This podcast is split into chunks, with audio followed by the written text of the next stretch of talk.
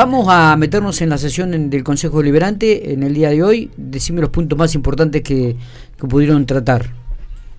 Sí, hoy destacamos eh, dos actividades que vamos a desarrollar, eh, una en el día de hoy durante la tarde y otra el 23 eh, de junio. Puntualmente la del día de hoy es una presentación de, de un libro de una escritora pampeana,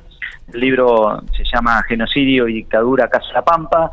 eh, así que nos, nos pareció, por supuesto, muy interesante porque, eh, primero, que tiene que ver con, los derechos humanos eh, y con lo que ocurrió en la última dictadura militar, lo que ocurrió antes, durante y después del 24 de marzo de 1976 y lo que ocurrió puntualmente y lo que pasó en la provincia de La Pampa. Por eso eh, realmente es interesante poder escuchar a la escritora, por supuesto después este, leer el libro detalladamente y conocer eh, en esos años eh, de todo lo que ocurrió en el terrorismo de Estado, pero en, nuestra provincia, en nuestro territorio, en las distintas localidades de nuestra provincia. Así que desde ese lugar queremos conocer, sostener y mantener la memoria activa, la memoria colectiva, en esto que, que fue eh, el terrorismo de Estado y, bueno, que, podamos revisar eh, históricamente lo que ocurrió en nuestra provincia y no negar hechos concretos que fueron este, lo que lo que pasó eh, en, secuestrados, torturados, desaparecidos durante toda todos esos años eh, la participación civil también que, hubo y que sigue siendo discutida en, algunos ámbitos, más allá de lo que sabíamos y está claro eh, todo lo que, fue lo militar, pero también fue eh, lo cívico y hay que discutirlo, plantearlo, traerlo sobre la mesa, escribirlo en este caso como hizo Nilda Redondo, con lo cual vamos a estar presentando, acompañando este ejemplar en el día de hoy, 20 horas, en el Consejo Deliberante.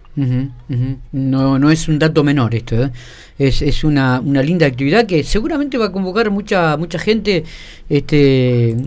con, con este tipo, con esta temática, Daniel, así. Eh, ¿Qué otro punto desarrollaron? Y y después en el marco del 3 de junio, eh, desde, ya sabemos desde el 2015, el movimiento nacional Ni Una Menos, Viva Nos Queremos, que se viene eh, repitiendo este tipo de manifestación, que por supuesto tiene todos los fundamentos para, para que se dé, eh, tanto en la lucha, en los reclamos, en la igualdad, en mayor derechos hacia las mujeres por la violencia Ah, de género, por todo tipo de violencia de género, por los femicidios que, que vienen ocurriendo eh, año tras año. En esta primera eh, etapa del año, en estos, creo que el observatorio dio hasta el, hasta el mes de abril, eh, van 99 femicidios en el país.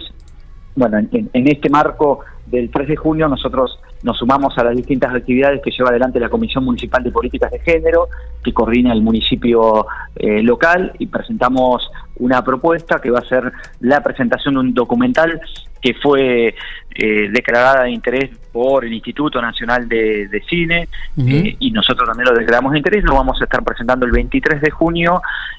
a este documental que es fundamental que, que podamos estar presente todas y todos, eh, se llama cada 30 horas,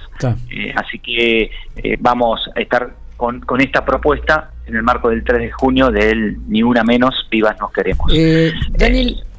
ingresó un proyecto de ordenanza solicitando la accesión de excesem, de, pago de tasas de obras y, visado de planos. ¿Qué, qué, qué consiste este proyecto? Sí, ahí es la, autorizar la excepción de pago de tasas o de obras o visados, todo lo que, está vinculado a, justamente a obra pública que, se realiza en nuestra localidad. Esto fue aprobado en el 2022, e, esta obra que tenía que ver con la reconstrucción y repavimentación de, calles de la ciudad, sobre todo todo lo que tenía que ver con el casco eh, urbano histórico, eh, y que la solicita la Dirección Provincial de Vialidad de la provincia esto ya había sido pedido en su momento y ahora se autoriza porque es una obra que realiza el mismo gobierno de, la provincia. Está bien, está bien. Bueno, no sé si nos queda algo más para remarcar de esta agregar mañana que vamos a estar acompañando al diario La Reforma en su centenario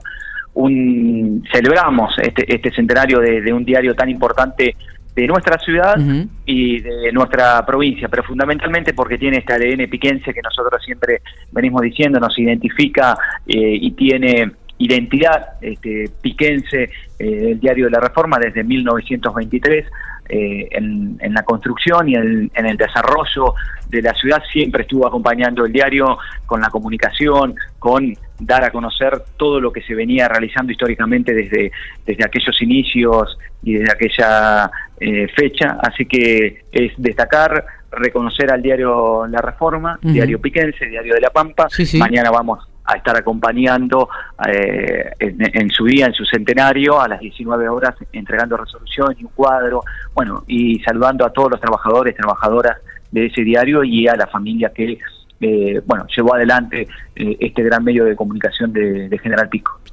Daniel, gracias, eh. abrazo grande. No, abrazo, abrazo para ustedes, que tengan buen día.